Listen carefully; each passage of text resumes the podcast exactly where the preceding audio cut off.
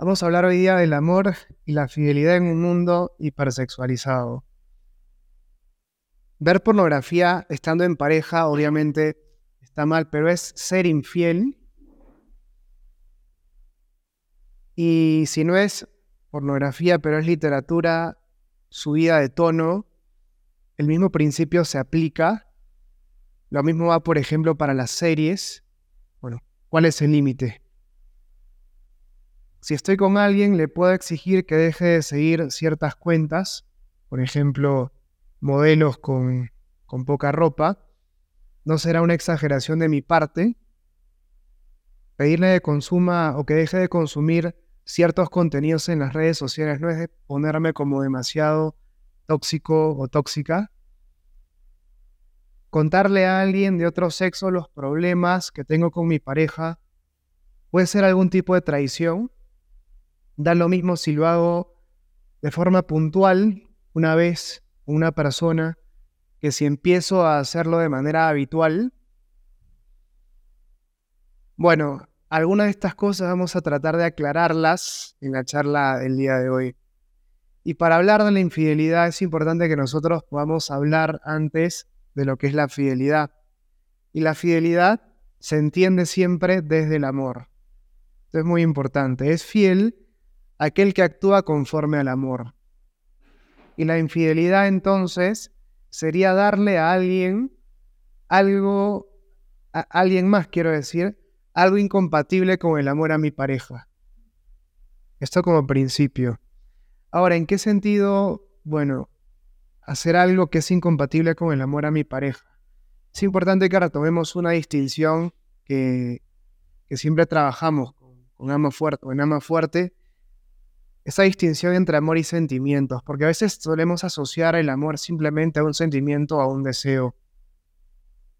Los deseos no son malos, los sentimientos tampoco son malos.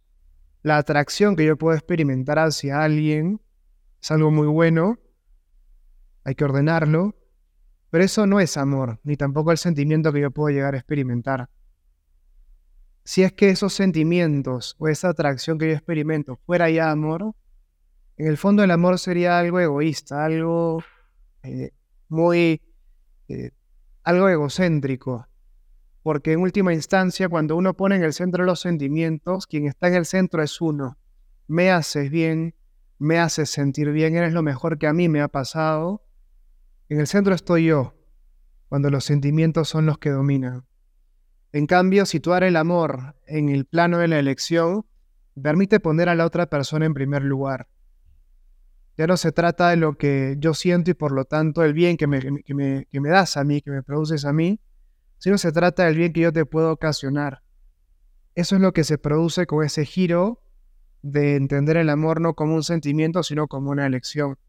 Pero no se trata tampoco de plantear una suerte de oposición entre amor y sentimientos, sino entender que esos sentimientos que experimento o el deseo que puedo o la atracción que puedo experimentar respecto de alguien son insumos para el amor. Me ayudan a que el amor crezca y sea cada vez más fuerte.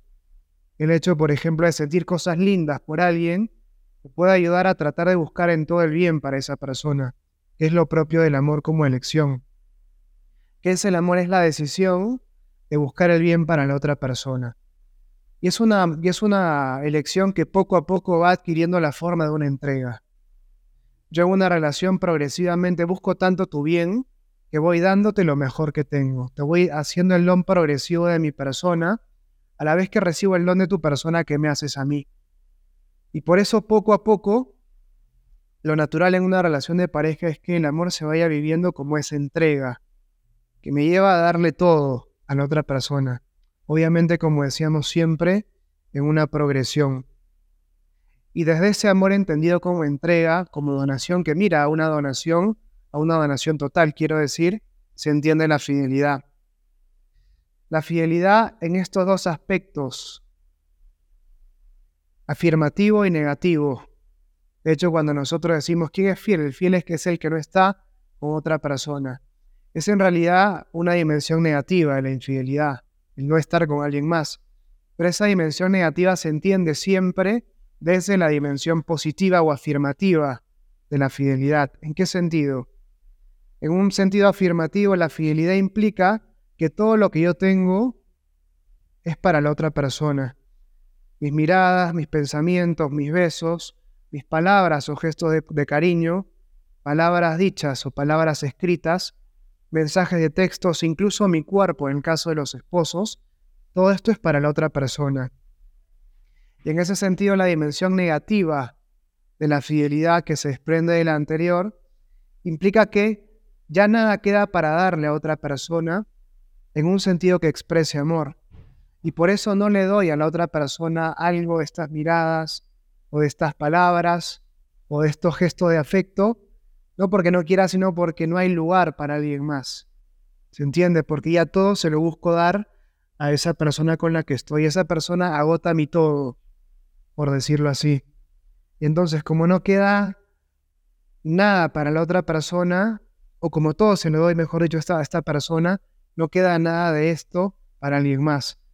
No quedan miradas, no quedan palabras de afecto, no quedan mensajes de texto, no quedan abrazos prolongados, no quedan besos, no queda incluso nada que darle de lo físico a otro porque todo es, todo es ya para esa persona con la que estoy. Todo es ya para esa persona que amo.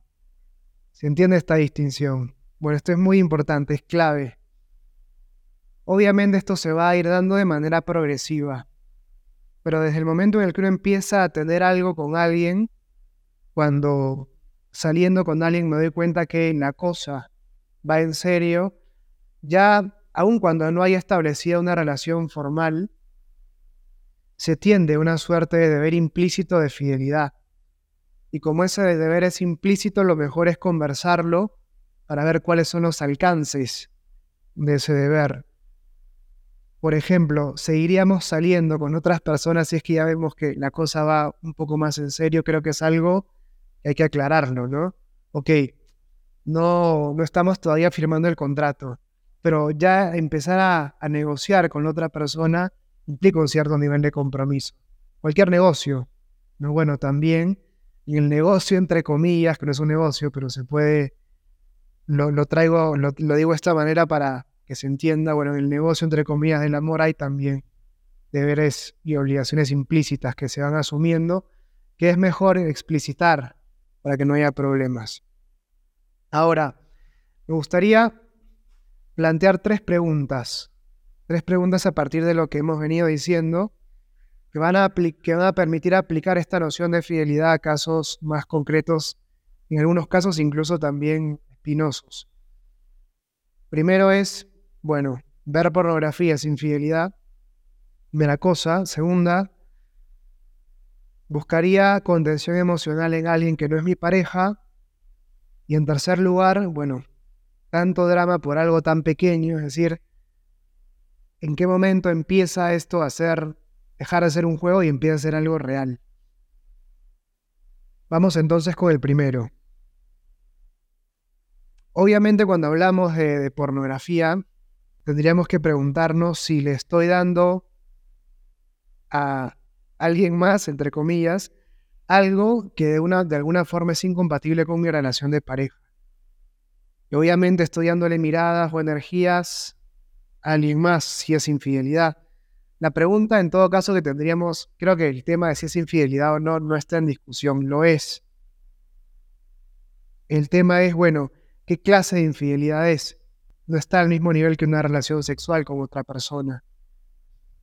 Por eso, ¿qué tan grave es el tema de, la pornografía? Y aquí, cuando hablamos de gravedad, las opiniones difieren. Porque para alguien que ha visto pornografía o que ve y trata de luchar contra ese vicio, tal vez no sea tan grave como sí para alguien que nunca ha visto o nunca estuvo atado a esto como un vicio. Esa persona seguramente lo verá como algo más grave, el tema de la pornografía. Otra pregunta en ese sentido, ¿me incapacita para estar en una relación? De nuevo, alguien que lo vive como una lucha podrá pensar tal vez no es algo que me incapacita del todo para amar. Puedo estar en una relación, alguien que nunca ha estado metido en el tema, alguien que lo ve desde afuera. Bueno, para esa persona tal vez la persona que ve pornografía se convierte en alguien completamente sucio y, y está totalmente incapacitado para estar en una relación. En cuanto al nivel de traición, tal vez para los varones pueda ser visto como algo puramente físico, tal vez para una mujer sea una traición un poco más honda, involucra además lo emocional, incluso puede ser motivo para terminar una relación.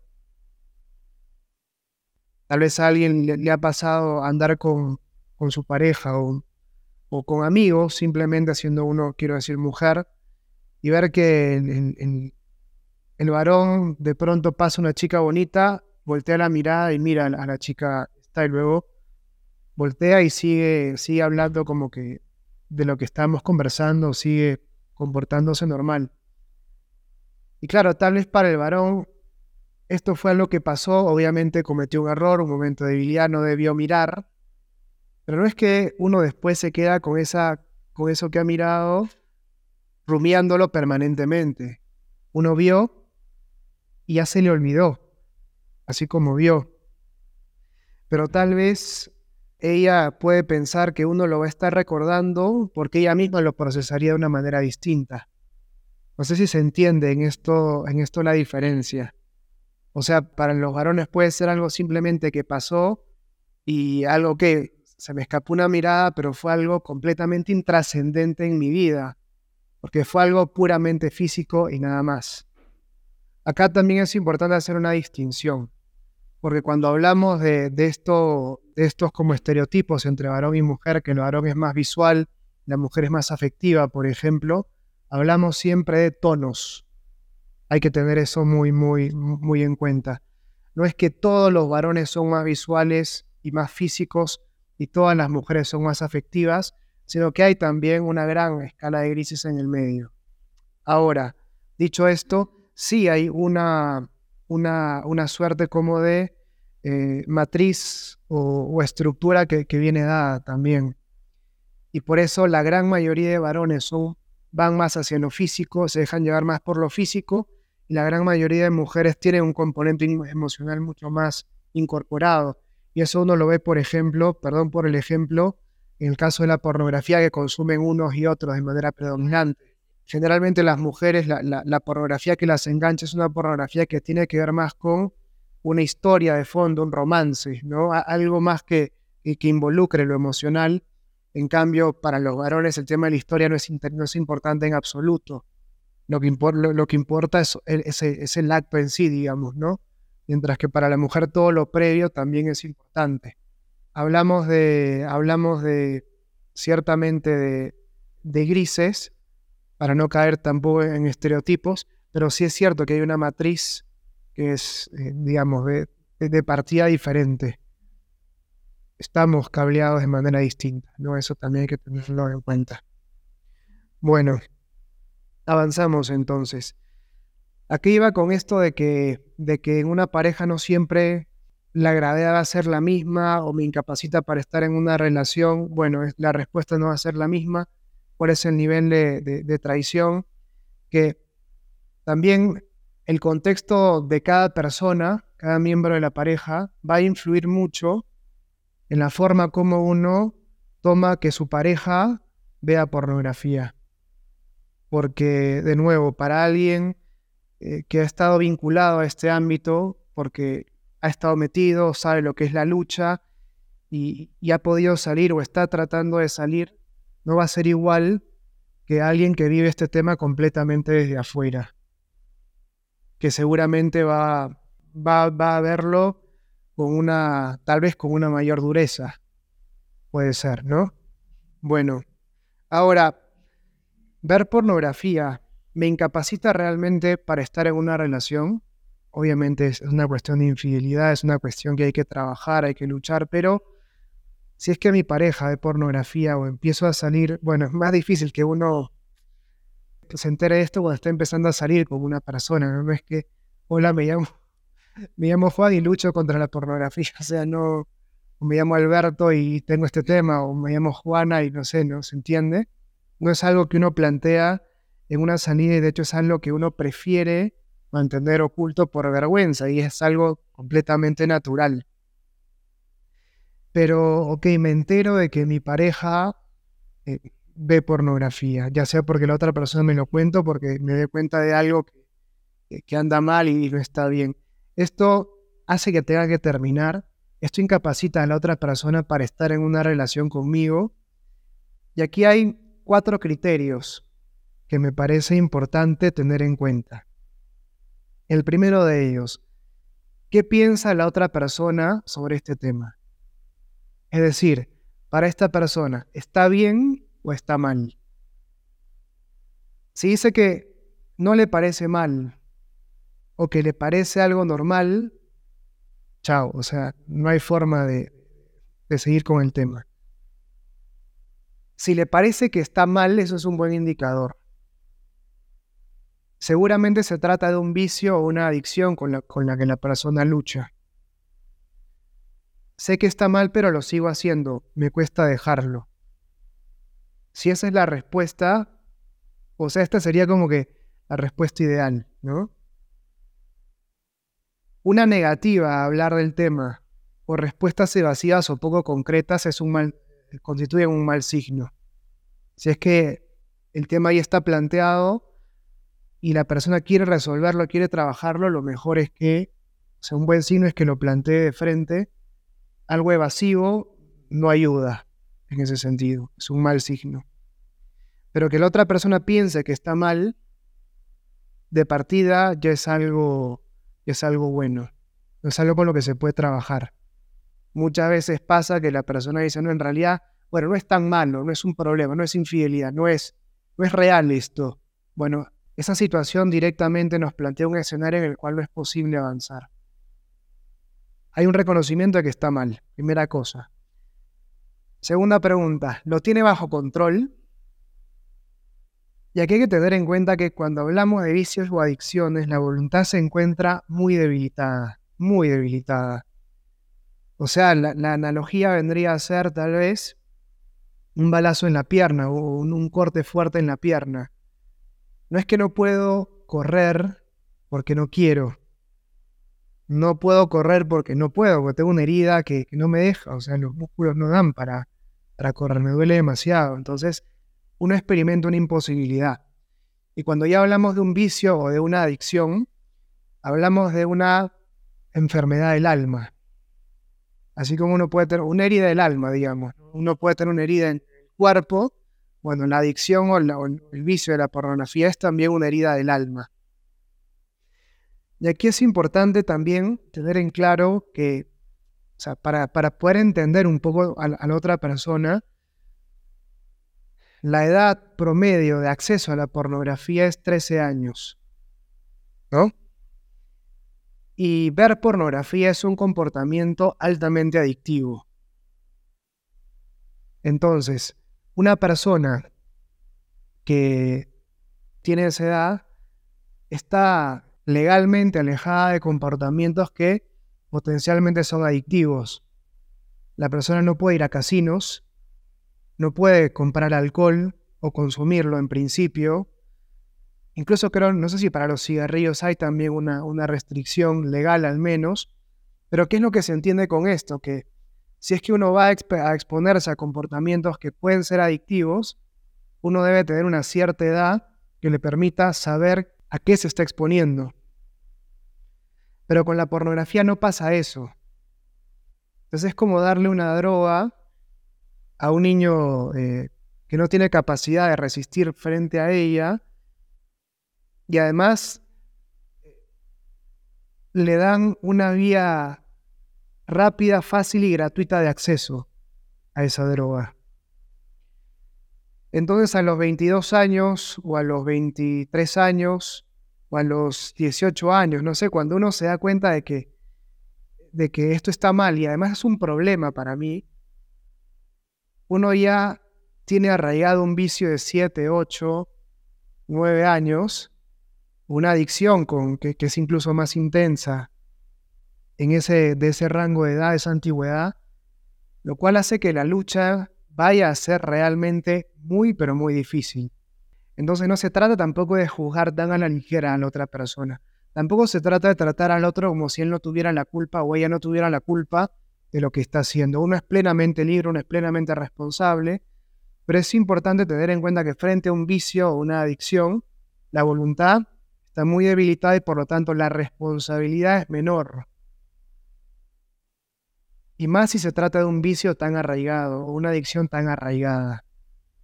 Entonces no es que la persona sea perversa, no es que la persona ve pornografía por disfrutar de la obscenidad. No, o sea, si hay un vicio o una adicción, es algo que a veces uno hace en contra de su voluntad, por decirlo de alguna manera, ¿no? O sea, la voluntad encuentra muy poca, muy poca, muy pocos recursos para resistir frente a esto.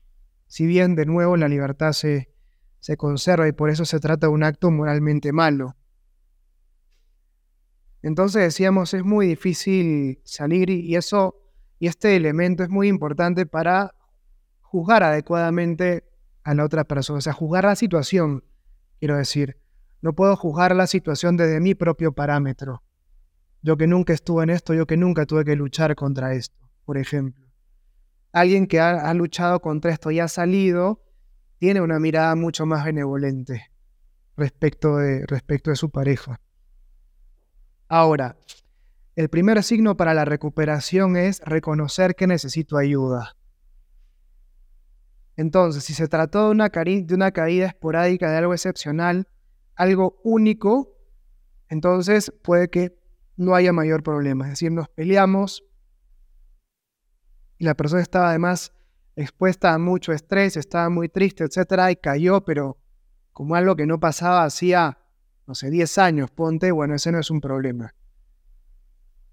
Pero es algo que se da con cierta frecuencia, incluso de manera espaciada, ¿no? Por ejemplo, una vez a la semana, una vez al mes, una vez cada dos semanas, una vez cada tres semanas, siempre con este tono de cierta irresistibilidad bueno, lo más probable es que nos encontremos frente a un vicio o una adicción.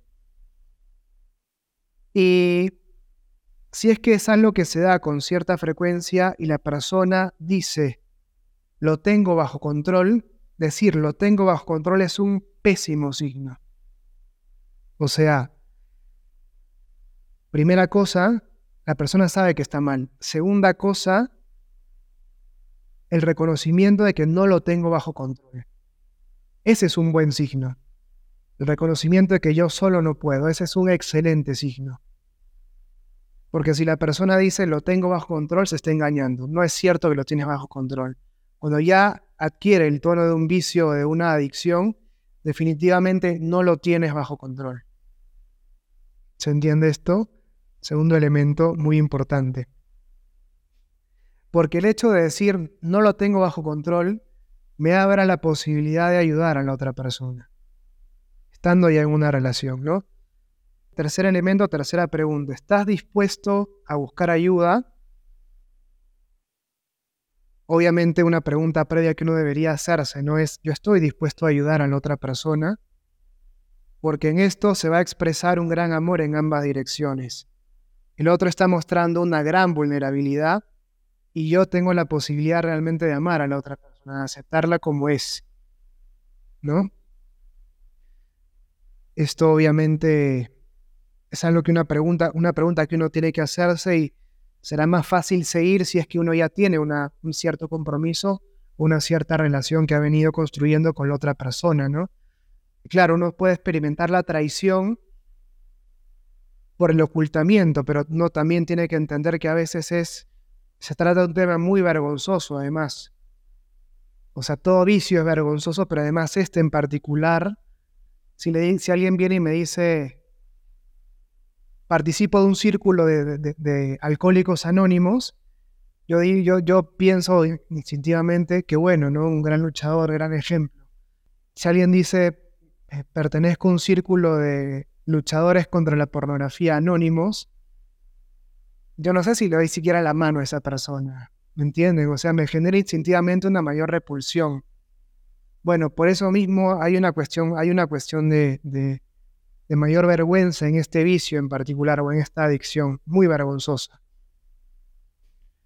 Bueno, ahora, si es que uno está dispuesto a ayudar a la otra persona y la persona está dispuesta a dejarse ayudar, la ayuda de la pareja puede ser sumamente clave. Y puede ser tal vez ese como esa, esa cuerda que uno le tiran cuando uno está en el agujero y esa cuerda que lo ayuda a uno finalmente a salir.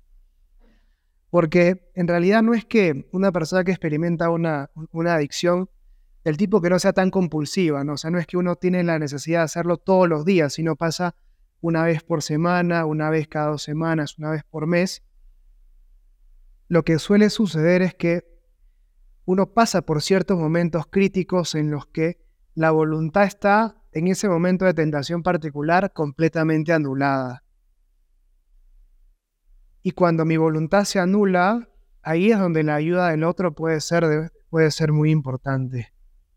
Una pareja con quien ya hay una conexión emocional, una mejor amiga, un mejor amigo tal vez incluso, puede ser un gran soporte, especialmente para tomar fuerza en los momentos de tentación.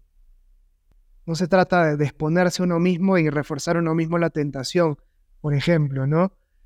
Eh, no sé, la, persona está sola en casa, está a punto de tener una sesión de, pornografía y le dice, ¿sabes qué? Estoy muy tentado en este momento, ayúdame, voy a tu casa a ayudarte. O sea, no van a estar los dos solos en un lugar en el cual, sabiendo que una persona está bastante tentada. ¿Se entiende? Por ahí mi presencia tiende a alimentar la tentación.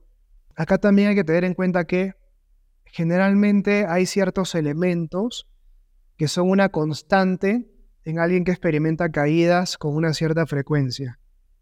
Por ejemplo, pasa en un cierto día de la semana, pasa en un cierto estado emocional, pasa en ciertas horas, pasa en ciertos contextos, por ejemplo, estrés, por ejemplo, no tengo nada que hacer, por ejemplo, me siento triste o deprimido, por ejemplo, es viernes en la noche o es sábado en la noche. Y entonces, cuando uno identifica como que los elementos del desastre los comparte con otra persona, la otra persona me puede ayudar a desarmar esos elementos del desastre. Por ejemplo, es viernes, estoy solo y estoy estresado. Entonces, tal vez una llamada por teléfono en ese momento me puede ayudar o una salida, vayamos a algún otro lado, ¿no? A, ver una película, a comer pizza, a tomar un café, lo que sea, ¿no? Pero ya me sacaste de la situación en la que yo normalmente termino cayendo. Me sacaste de la situación en la que cuando se dan esos elementos termino cayendo. Eso, en ese sentido, la, ayuda de la otra persona es, es fundamental. Entonces, primera cosa, reconocimiento de que sabes lo que está mal. Segunda cosa, no lo tengo bajo control. Tercera cosa, ayúdame. Estoy dispuesto a dejarme ayudar por ti. Y en cuarto lugar, es muy importante que la persona no se sienta juzgada por nosotros. No juzgues a la otra persona. Frente a las caídas no lo juzgues. Avergonzar al otro hace que el vicio se vuelva más oculto todavía, incluso adquiera más fuerza, yendo a la clandestinidad. Avergonzar al otro definitivamente no ayuda en absoluto. Como tú que eres católica o como tú que eres católico, como tú que eres catequista, como tú que eres dirigente de tal grupo, vas a hacer esto. Eso definitivamente no ayuda. Porque esa persona lo sabe. Todo lo que tú le vayas a decir para avergonzarla ya ha pasado por su cabeza, muy probablemente. Más bien se trata de animar, mostrar un amor incondicional. Animar al otro transmitiendo la idea de que mientras uno está dispuesto a levantarse, no está cayendo en el mismo lugar. Acompañarlo incluso a la confesión.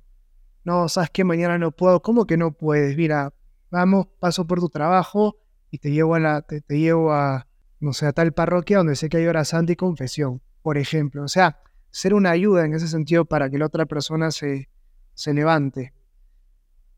Tener en cuenta que un vicio o una adicción, como decíamos, es una enfermedad espiritual. Y es como ayudar a alguien que tiene una pierna rota. hay ciertas cosas que tengo que hacer por, ese, por esa discapacidad que la persona tiene.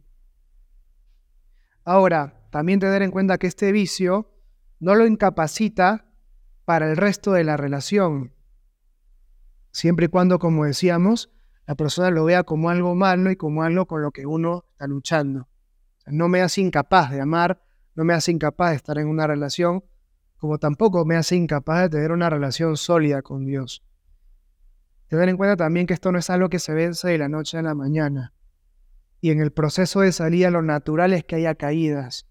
Y uno tiene que ser, dar mucho soporte emocional en medio de las caídas. Eso es lo que necesita nuestra pareja de nosotros. Soporte emocional en esos momentos de caídas. Bueno, el tema de la pornografía era, era el gran tema que iba a abordar el día de hoy. Los dos casos que vamos a plantear son mucho más, más pequeños.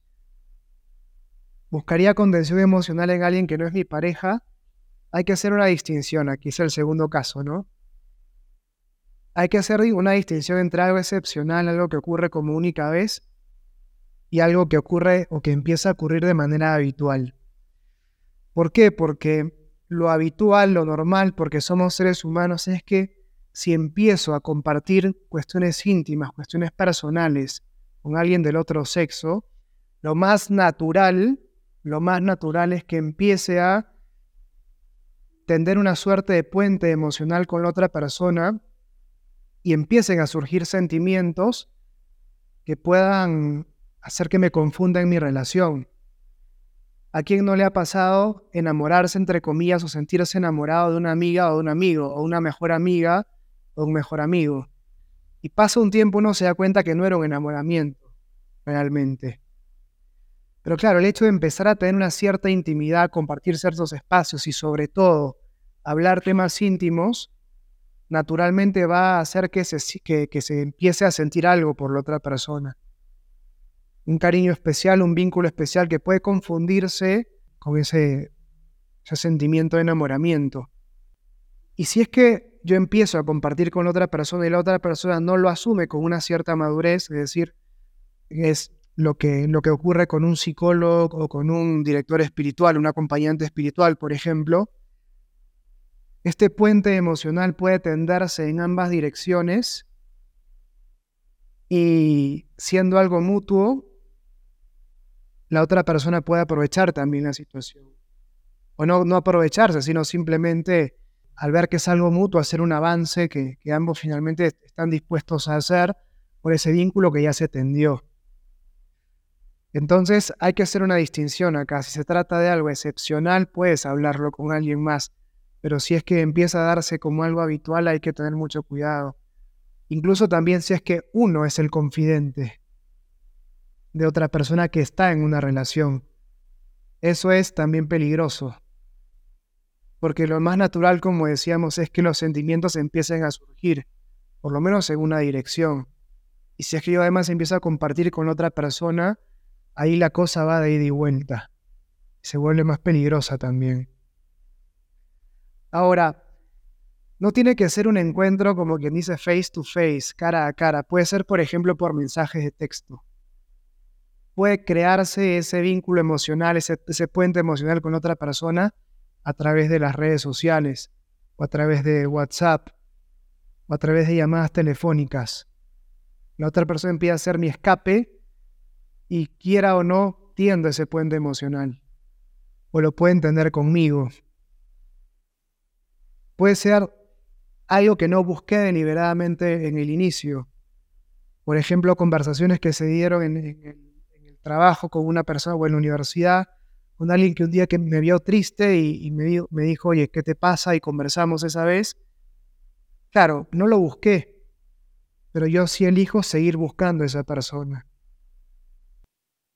Una cuestión simplemente entonces para tener en cuenta, buscaría contención emocional con alguien que no es mi pareja si pasa una vez, no hay problema. Si empieza a darse como algo habitual, puede ser una situación crítica. Y lo último, tanto drama por algo tan pequeño, muy corto. Ninguna infidelidad grande empieza siendo algo grande. Todo empieza siempre con un juego, con un pensamiento que uno se permite, con una sonrisa además, con un mensaje de texto, con una intención encubierta.